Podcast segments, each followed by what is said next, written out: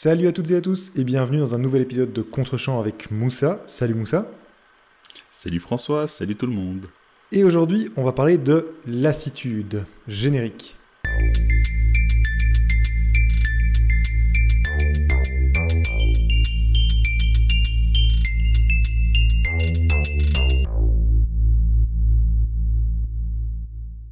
Lassitude, je, je, trouve ces propos déjà très culottés. Euh, on sent qu'on approche de l'épisode 60 et du classement. Mais bon, euh, je ne vais pas me battre pour l'instant. Je vais d'abord pitcher le film donc que je t'ai demandé de regarder cette semaine, Mean Creek, qui nous raconte l'histoire de Sam, jeune adolescent qui subit la tyrannie de George, bully de son école. Après en avoir parlé avec son grand frère Rocky, celui-ci décide de venger son frère avec ses amis Clyde, qui fait lui-même l'objet de moqueries car il est le fils d'un couple gay, et Marty, qui est le stéréotype du cas social à la famille dysfonctionnelle. Ils vont inviter George en balade à la rivière au prétexte fallacieux de l'anniversaire de Sam, avant de lui jouer un mauvais tour. Millie, la copine de Sam, est du voyage et n'approuve pas ce plan, tandis que tout le monde découvre George sous un nouveau jour. Sam n'a plus trop envie de mettre leur plan machiavélique à exécution, mais tout ne se passe pas comme prévu. Mean Creek est un film de Jacob Estes à très petit budget, c'est d'ailleurs je pense un des seuls films notables du réalisateur. Un film à 500 000 dollars, je pense que c'est le film le moins cher qu'on aura chroniqué dans ce podcast. Un film qui compte sur un casting des plus modestes, les stars les plus connues étant Rory Culkin, donc le moins célèbre des deux frères, et Josh Peck, connu à l'époque pour son rôle homonyme dans Drake et Josh de Nickelodeon. Autant dire que si vous êtes passé à côté du film à l'époque, nul ne vous en tiendra rigueur, et pourtant je pense qu'il y a des choses intéressantes à dire, donc je t'en prie, qu'as-tu d'intéressant à dire à propos de Mean Creek, François?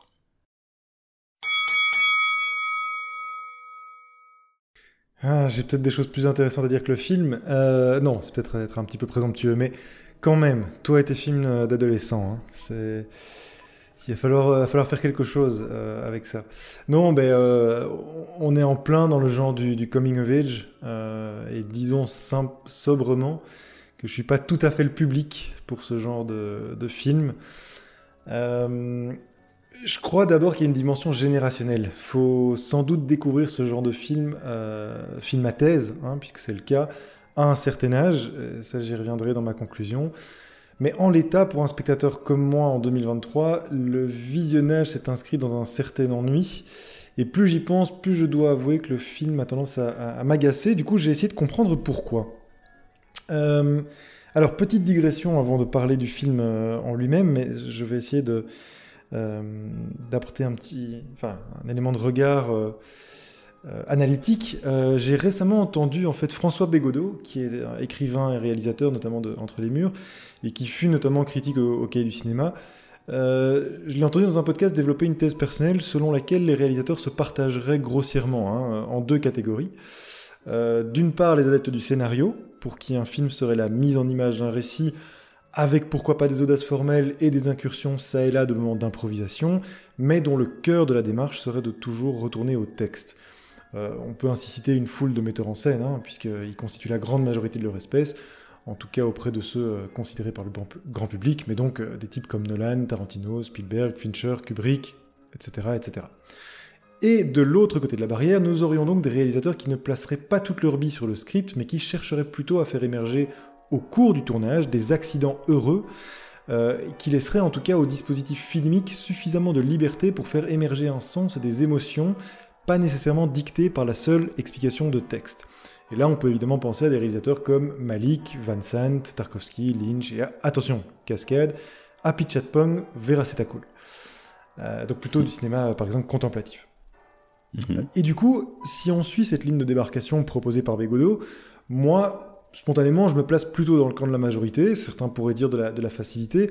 En tout cas, dans le camp de ce qui est le plus aisé à saisir pour des analystes amateurs et peu éclairés que, comme nous, c'est-à-dire dans le camp du scénario, euh, des formations professionnelles, mais effectivement, moi j'ai plutôt tendance à analyser les films et à regarder les films d'un point de vue narratif, de ce d'un point de vue de, ce qu'ils racontent, des structures qu'ils mettent en place.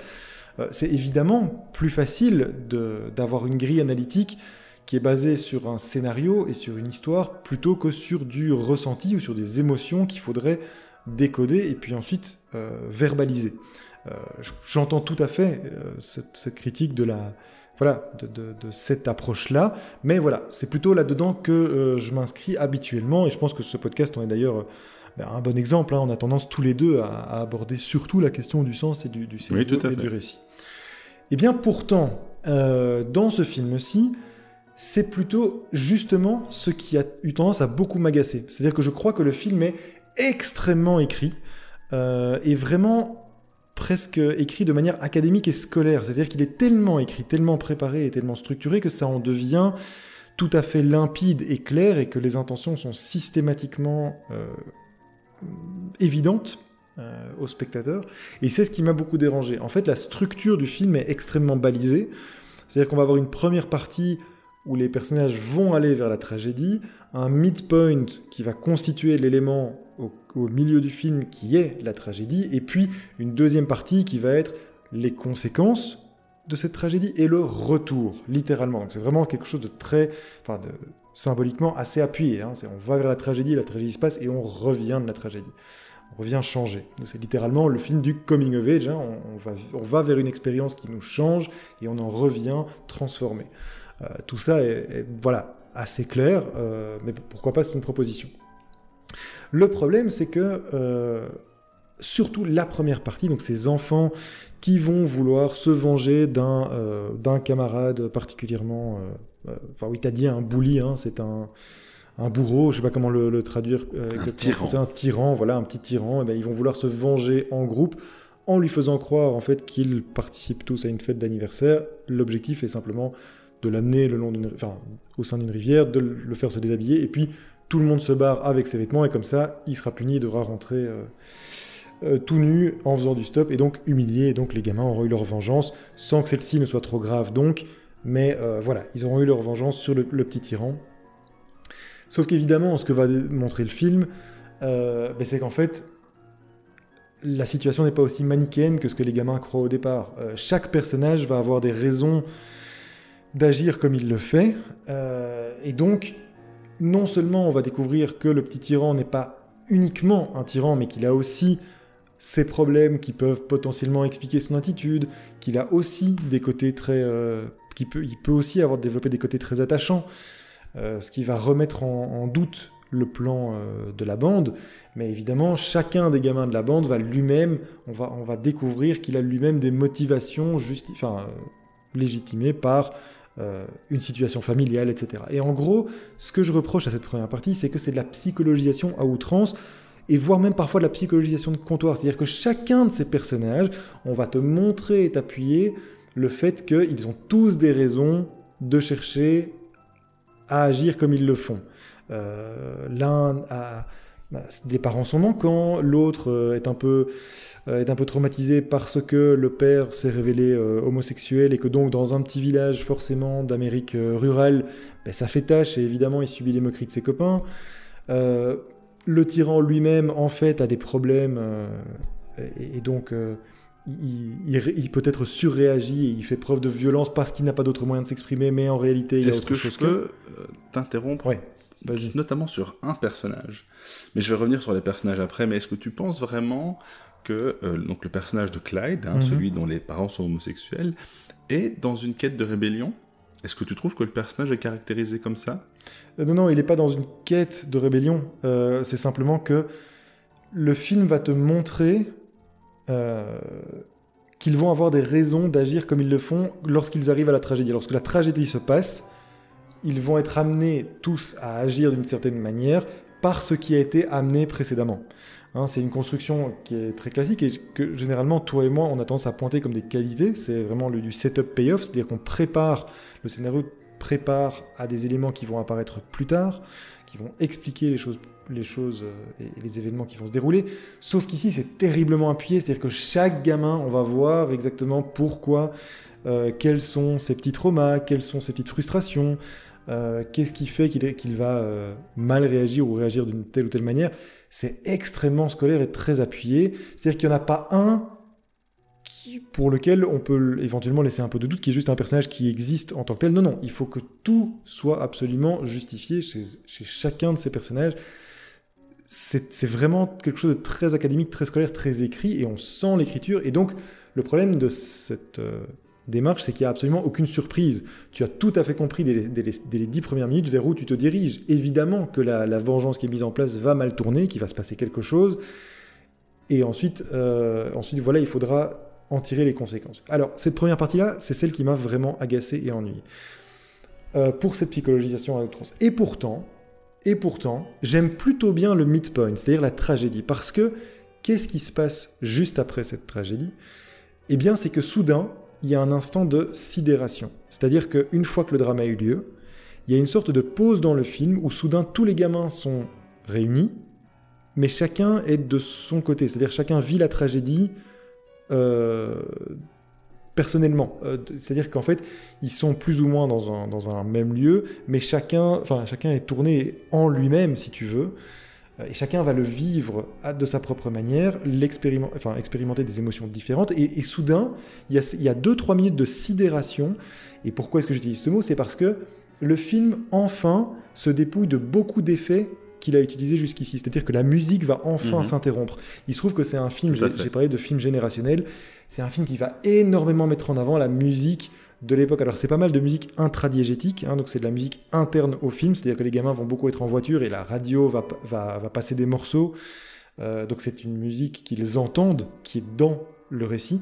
Mais c'est constant en fait. Pendant toute cette première partie, cette musique va être appuyée, appuyée, on va l'entendre encore et encore, il n'y a pas un instant de répit, c'est vraiment quelque chose de sur des rails assez lourd.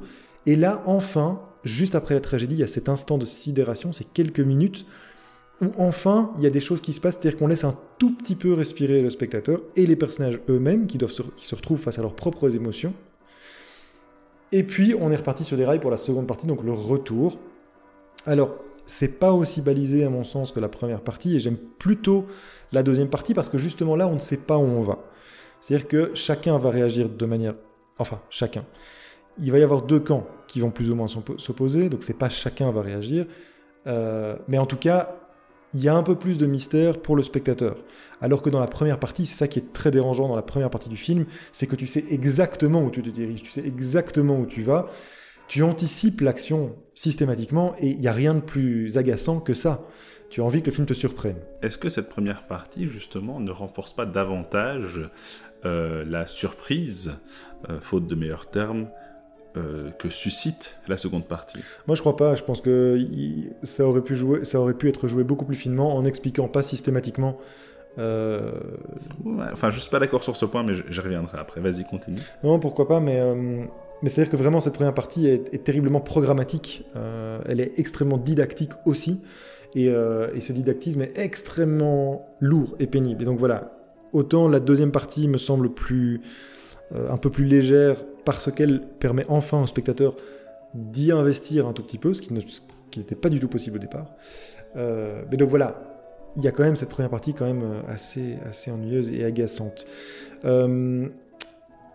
Ceci dit, donc, je le disais, c'est une critique assez étonnante. Enfin, je me suis presque étonné moi-même de me rendre compte de ça parce que c'est justement l'aspect scénaristique qui me déplaît dans le film. Et c'est justement lorsqu'il, enfin, il ouvre un tout petit peu ses ailes et il se, se départit deux minutes de son scénario et de son écriture très très appuyée pour enfin laisser place à un tout petit peu de ressenti et d'émotion qu'il y a quelque chose qui surgit.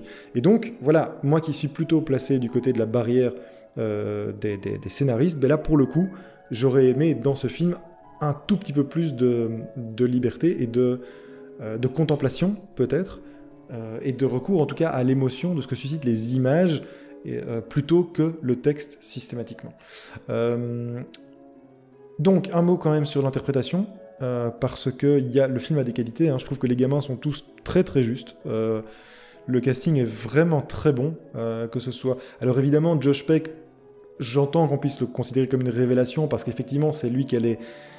Enfin, c'est le tyran, hein, celui qui joue le tyran dans le film, et c'est lui qui, a le personnage le plus haut en couleur. Mais je trouve que les autres se débrouillent vraiment bien. Rory Culkin est super, Scott McLovitch, je pense, qui joue Marty, est très très bien aussi euh, dans le, gamin. Ouais. Euh, dans le, dans un peu le meneur de la bande, le plus âgé de la bande. Ouais. Donc voilà, je trouve que le, casting est vraiment chouette, vraiment très réussi. les gamins jouent tous très très bien. Ça, c'est à mettre au, crédit du film, donc l'interprétation me plaît beaucoup. Mais voilà, en conclusion, pour moi, ça reste quand même un film que je trouve très scolaire. Typiquement, euh, le genre d'outil pédagogique que tu vas montrer à des adolescents euh, dans un cours de morale. Et je dois bien reconnaître que ça, a tendance à m'agacer. Je pense que, mais je crois que je, l'évoquais en début de début de critique. Euh, je crois qu'il y a un intérêt à voir ce, genre de film et, en plus, voilà, en sachant qu'effectivement il était réalisé avec très peu de moyens, mais il n'est pas sans qualité mais je le trouve extrêmement didactique, pédagogique, à un point qui est, pour un spectateur, je le dis, de, 35 ans en 2023, qui est assez lourdingue. Euh, mais voilà, c'est ce que je disais en début, je, crois qu'il faut découvrir ce genre de film, par exemple quand on est adolescent, je crois que ça peut amener à une réflexion. Euh, mais, voilà, j'ai envie de voir maintenant des choses un peu, un peu plus nuancées que euh, tout n'est pas noir et tout n'est pas blanc et les gens ont des raisons d'agir euh, euh, de, la manière dont ils le font.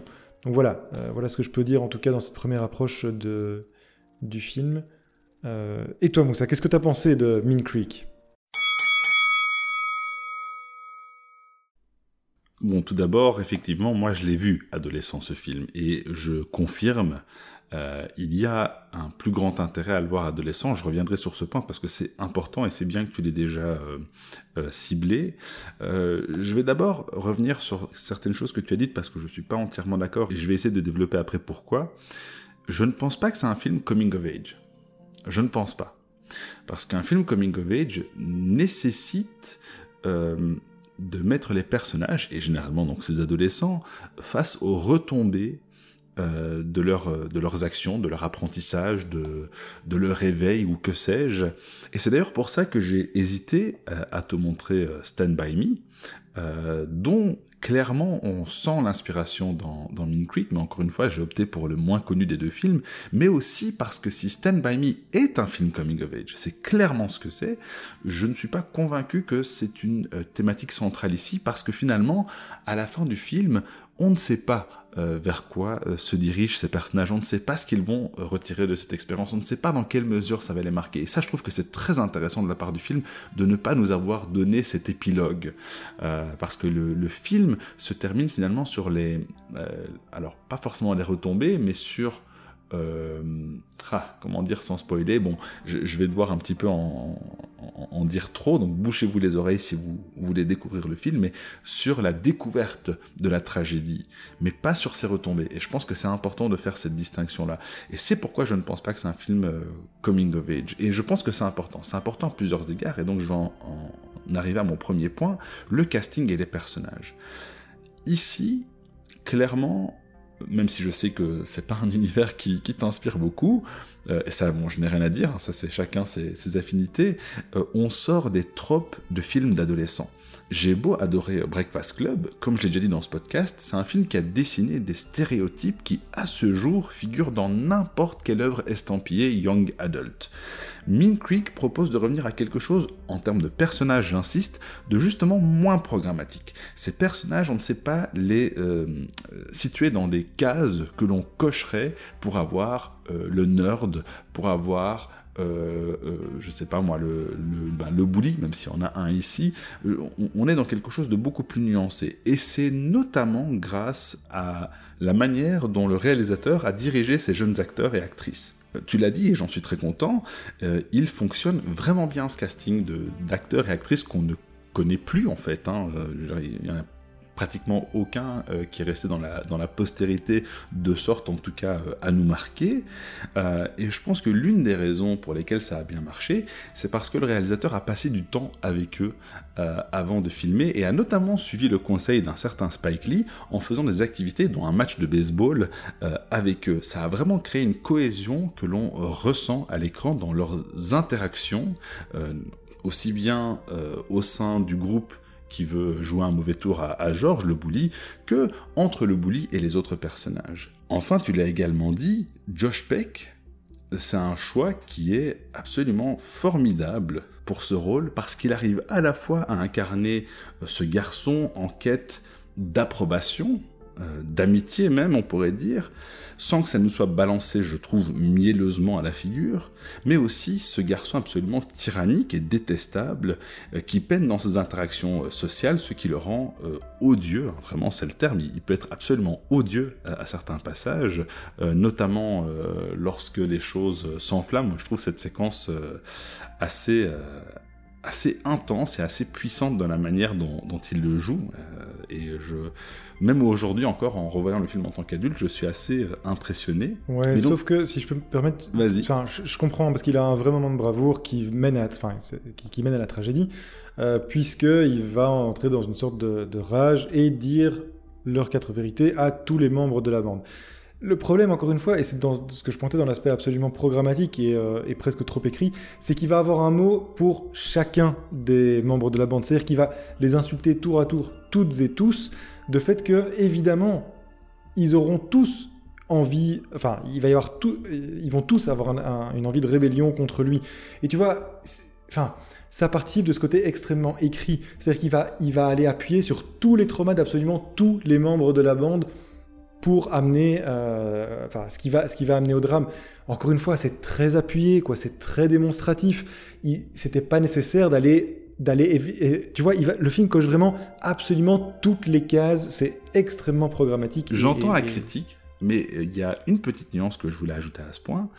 Euh, alors, maintenant tu me mets un doute, mais je n'ai pas le souvenir qu'il arrive à trouver quelque chose à dire au personnage de Rocky. Donc Rocky, c'est le grand frère de Sam. Et je trouve ça assez intéressant parce que ce personnage, tu disais, il n'y a aucun personnage dont on peut se demander s'il n'y a pas un, peu de mystère à, son sujet. Eh bien, Rocky, on ne peut rien dire. Oui, on peut dire que Clyde euh, est le fils d'un couple homosexuel qui a du mal euh, avec... Euh, alors pas forcément avec ça, lui au contraire le, vit très bien, en tout cas on sent qu'il le vit très bien, mais la manière dont le regard des autres pèse sur lui semble l'affecter, et effectivement pour tous les autres personnages il y a quelque chose. Mais Rocky, et attention là je vais spoiler, est le seul personnage sur lequel il n'a absolument rien de substantiel à dire, et qui est euh, responsable du drame qui va suivre, c'est lui. Et je pense que c'est pas anodin. Euh, justement. Oui, sauf que en fait, il ne dit rien à Rocky, mais c'est par lui que la dispute éclate, puisque c'est lui qui l'éclabousse en premier. Euh, donc avec le fusil à, eau. non, pardon, avec sa caméra, il va filmer Rocky de très très près, et c'est c'est la première fois que Rocky va avoir un geste d'humeur envers lui, et c'est ça qui va déclencher ensuite tout le toute la bagarre. Oui, Donc, mais fois, c'est intéressant. C'est intéressant que ça vienne de lui tu comprends? Ouais, mais c'est c'est ça ça entre dans ce que je dis dans le côté extrêmement euh, didactique. Évidemment que c'est le seul, c'est celui qui va tenter de séparer, puisque Rocky va en fait tenter de s'interposer entre les autres qui veulent tous s'en prendre euh, à, Georges euh, et Georges. C'est évidemment celui qui va s'interposer qui va être responsable du drame. Enfin, c'est étrange y a... parce que alors c'est étrange justement parce que c'est pas étrange. Il y a aucun. C'est dire, moi je pense que c'est étrange parce que s'il y a un personnage, s'il y a un personnage qui aurait euh, pu s'interposer, c'est justement Clyde, euh, parce que c'est lui qui est caractérisé comme celui qui veut euh, déminer la situation. Oui, mais sauf que Clyde aura été, comment dire, il aura été insulté et poussé dans ses retranchements par George, par ses insultes. Donc, enfin, ce que je veux dire, c'est qu'il y a absolument aucune surprise et finalement peu, peu importe de qui vient le drame c'était attendu, tu vois ce que je veux dire Oui, le, fait que le drame arrive, oui, mais la manière dont c'est exécuté, je trouve que c'est un peu plus nuancé que euh, la manière dont tu le décrivais. Oui, peut-être, peut-être. Mais enfin, c'est-à-dire que j'ai vraiment, jusqu'à ce moment-là, jusqu'à la, jusqu'au drame et jusqu'au retombée du drame, il n'y a absolument aucune surprise dans ce qui arrive. Tu, tu l'as anticipé une demi-heure avant, et ça, c'est moi le côté qui me met vraiment sur le bord de la route, quoi. Oui, ça, et ça, ça, je peux comprendre. Mais bon, tu l'as déjà évoqué, le film aborde en fait finalement la façon dont notre environnement nous façonne, que ce soit l'école, la famille, les amis. Euh, et donc, euh, au-delà des interactions entre les personnages, il y a quelque chose qui les dépasse. Dans la première partie du film, c'est euh, ce qui semble t'agacer, mais cette dimension sociale joue toujours un rôle dans la seconde partie. Parce que lorsque le drame a lieu, tous ces jeunes sont confrontés à une série de choix qui les dépassent, sur lesquels pèse la pression euh, du groupe. Et, je trouve que c'est assez important euh, parce que, alors là je vais euh, aller dans l'anecdote personnelle, j'ai déjà été confronté à des situations individuelles où des élèves, euh, alors que ça peut être de la consommation de drogue, ça peut être des élèves qui se lèvent en classe d'un air menaçant, c'est des choses qu'on vit hein, en tant euh, qu'enseignant, euh, mais qu'on arrive finalement à, déminer. Et puis cette année, j'ai une classe où les élèves sont loin d'être des imbéciles, ils sont assez intelligents, ils sont même brillants, ou en tout cas ils trichent suffisamment brillamment, mais en tant que groupe, c'est un groupe qui est infects. Et c'est quelque chose que je leur dis, hein, très franchement, ils peuvent être absolument infects à cause de bêtises, parce qu'il y a un effet de groupe qui fait qu'ils n'arrivent pas à, euh, gérer les pulsions, je vais dire, euh, qui font qu'ils ont un comportement qui est lassant, qui est fatigant, euh, et qui peut donc paraître irrespectueux euh, aux yeux de, certains de mes collègues. Ils ont été euh, lourdement sanctionnés récemment, hein, interdits de sortie de classe, et, donc ils sont venus me demander si je trouvais ça normal ou juste. donc j'ai vraiment tenté de leur expliquer que le problème ici, c'est l'effet de groupe. C'est pas le fait que tel élève ou tel élève pose problème, mais une fois qu'ils sont en groupe, ils, ont une capacité à, nuire qui est, je trouve, sociologiquement intéressantes à analyser. Euh, ce sont plus ou moins les termes que j'ai utilisés euh, avec eux en classe. Euh, et en fait, l'adolescence, et c'est pour ça aussi que le film doit se situer avec des adolescents, montre le, poids de notre environnement, et l'environnement le, plus proche d'abord, sur la manière dont on traite les choses. Et ça vaut pour tous les personnages. Et encore une fois, c'est c'est un petit peu ce qui t'agace dans la première partie, et ça je l'entends parfaitement. Euh, mais je trouve intéressant que le film aborde cette question-là, celle de la pression du groupe. Euh, d'ailleurs, d'ailleurs, autre anecdote, euh, si ce film est ressorti de, ma mémoire, alors que moi je l'ai vu il y a longtemps, c'est notamment grâce à une critique de Roger Ebert. Tu vois qui c'est? Mmh, donc, le, regretté critique de Chicago Sun-Times euh, qui avait d'ailleurs été assez euh, élogieux euh, à l'égard du film. Je le cite Min Creek raconte une histoire de vengeance avant de prendre une tournure surprenante où des jeunes adolescents essayent de faire ce qui est juste. Il aurait pu être simpliste et prévisible, et pourtant il devient un film qui traite de choix moraux de, la difficulté d'aller à l'encontre de la pression de son groupe. Fin de la citation. Et c'est cette thématique en fait qui m'intéresse dans la seconde partie du film, parce que j'entends les critiques que tu peux adresser à la première, même si ça me dérange euh, moins, mais dans la seconde partie, euh, je trouve que le film aborde des questions euh, morales intéressantes, certes du point de vue d'adolescent, mais ce n'est pas anodin de mettre ces personnages face aux conséquences de leurs actes mais aussi à la façon dont ils doivent réagir. Euh, et c'est pourquoi euh, je trouve cette, euh, cette deuxième partie pertinente encore aujourd'hui. Parce que ce sont des thématiques quand même qui sont assez intemporelles, en particulier dans des, dans des sociétés qui sont organisées comme les nôtres, où l'on voit des adolescents débattre de la marche à suivre sans être guidés par des adultes qui sont généralement ben, leur boussole morale. Mhm. Et je pense qu'à ce titre, tu as raison, c'est un film intéressant en premier lieu pour les adolescents. Et je peux comprendre qu'il soit plus irritant ou plus ennuyeux même pour un adulte. Et alors là, c'est une dernière anecdote qui est très intéressante. Est-ce que tu sais euh, quelle classification a reçu le film à sa sortie? Euh, non, mais il y a un peu de violence et de la nudité, donc euh, à mon avis, ça doit être un PG-13. R, un rating R, donc donné par Parce le MPAA. Alors c'est pas forcément le meurtre. Enfin, il y, a un cadavre, il y a pas un meurtre, c'est un cadavre. Alors d'après la critique de Ebert, euh, c'est lié au fait que le mot fuck est euh, asséné hmm. un nombre incalculable de fois dans le film. Le problème, c'est que ce faisant, on a coupé le public cible du film euh, ce que Estes, le réalisateur, a lui-même regretté à l'époque, en disant justement qu'on coupait euh, le public qui était le plus pertinent euh, pour ce film, alors que ce public avait déjà probablement entendu maintes fois le terme fuck. et ça, je trouve que c'est absolument dommage, parce que et là, je te rejoins entièrement. Même si moi, ce film me plaît toujours, euh, je ne nie pas qu'il y a la dimension générationnelle. Euh, et je pense qu'il a de l'intérêt même pour des adultes, ne serait-ce que pour certains éléments que tu as évoqués. Mais je pense effectivement que c'est un film qui peut être intéressant pour des adolescents sans euh, verser dans quelque chose de facile et de simpliste. Et encore une fois, je, je parle vraiment de la deuxième partie du film.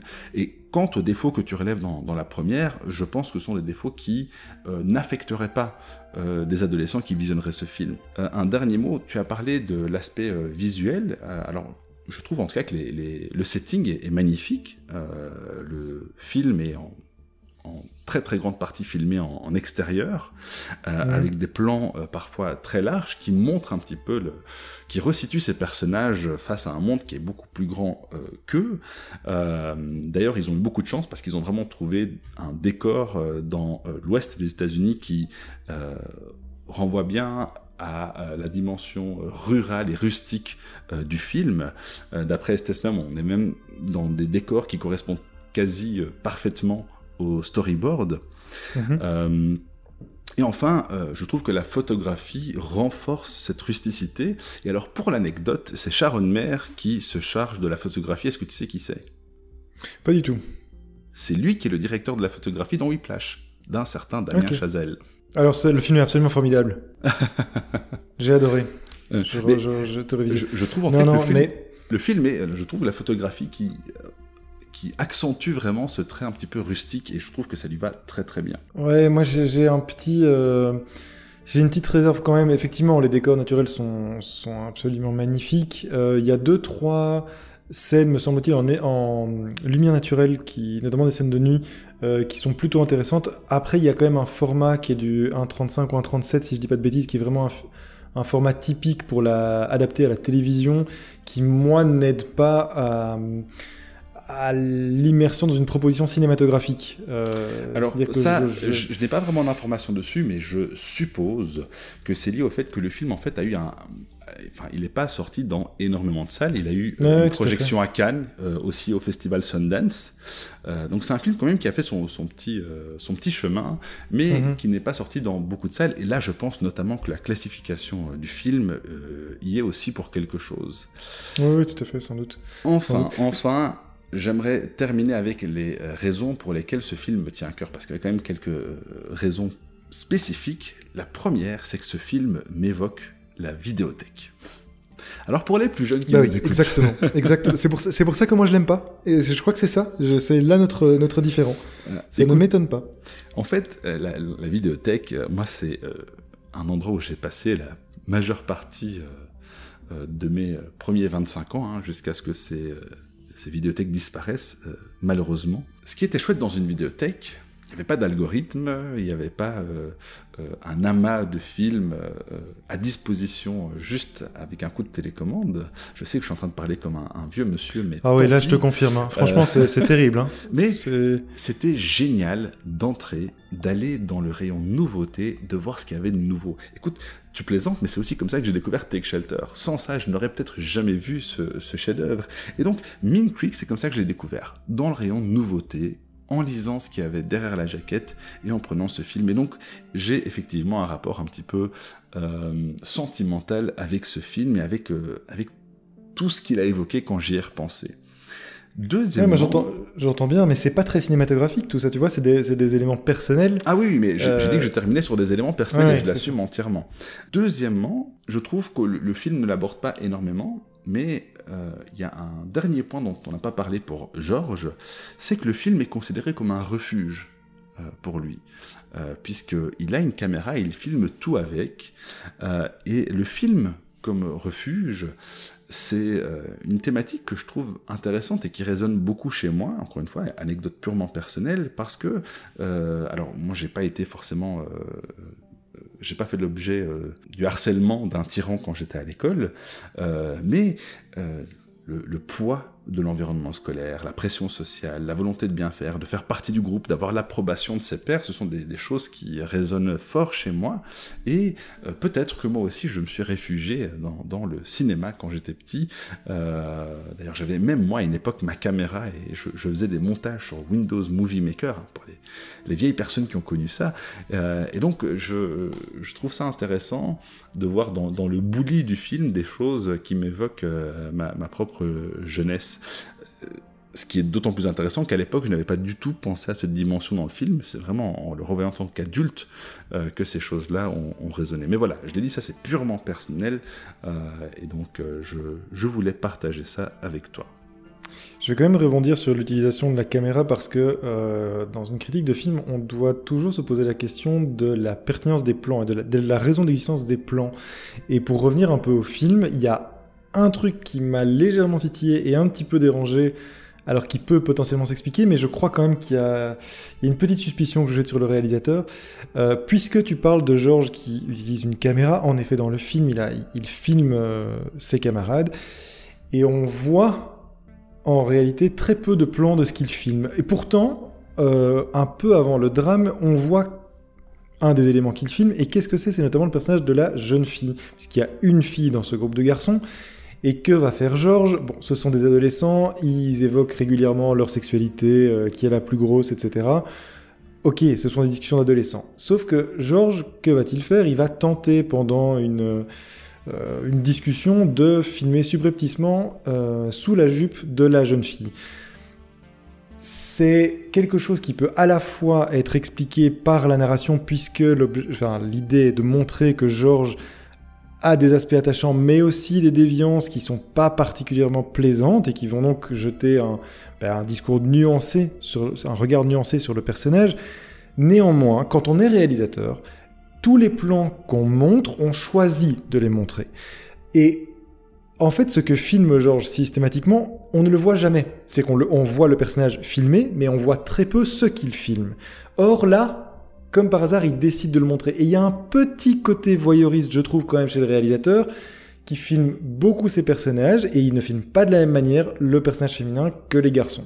Alors, voilà, encore une fois, on peut trouver une explication de texte, euh, une, explication de, une construction de personnage, mais ce plan-là, je me suis vraiment demandé quelle était la raison de montrer ça.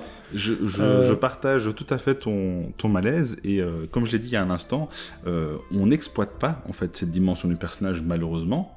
J'ai dit que j'appréciais que ce soit utilisé, mais ce n'est pas du tout exploité, hormis à la fin du film où on, voit justement ce qu'il avait enregistré. ouais, quelques extraits de ce qu'il a enregistré. Mais, attention, mais je, suis d'accord, c'est problématique. Mais en fait, non, c'est pas nécessairement problématique parce que ça peut non, je parle de, de la être séquence, expliqué je parle de la séquence. Euh, ouais, mais l'idée c'est pas non plus. C'est ça. L'idée c'est pas non plus d'être, euh, enfin, trop prude. Cette image peut exister, mais c'est un peu étrange qu'il n'y ait qu'elle qui existe, alors que tout ce qu'il tout le reste qu'il filme n'est quasiment pas montré. Voilà, moi je trouve ça en plus pas très. Voilà, j'ai une petite suspicion là, euh, un truc pas tout à fait sain. Euh, j'entends hein, le fait de vouloir montrer euh, les, les, les, folles années de, de, jeunesse et ses émotions euh, adolescentes. Ok. Voilà, un réalisateur adulte qui va te montrer cette image-là, qu'il choisit pertinemment de te montrer et d'inclure dans son film, c'est-à-dire qu'il l'a filmé.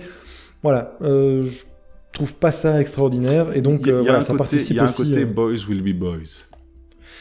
Ouais, ouais, ouais, qui tient à l'époque aussi, mais enfin, voilà, euh, tu, veux, tu, veux, tu veux faire preuve de discours nuancé. Le boys, le boys est vraiment une notion, je trouve, problématique, donc je te, je te, rejoins entièrement. Absolument, mais si le principe de ton film est de montrer des, des, un discours nuancé sur les personnages, pour le coup, là, on n'est pas particulièrement dans le, dans le gris et dans la nuance. Donc voilà, euh, c'est une petite réserve supplémentaire.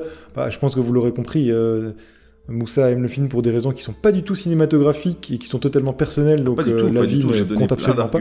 sur le pourquoi je trouve ce film euh, intéressant. Mais tu es discrédité. de mauvaise foi, c'est tout.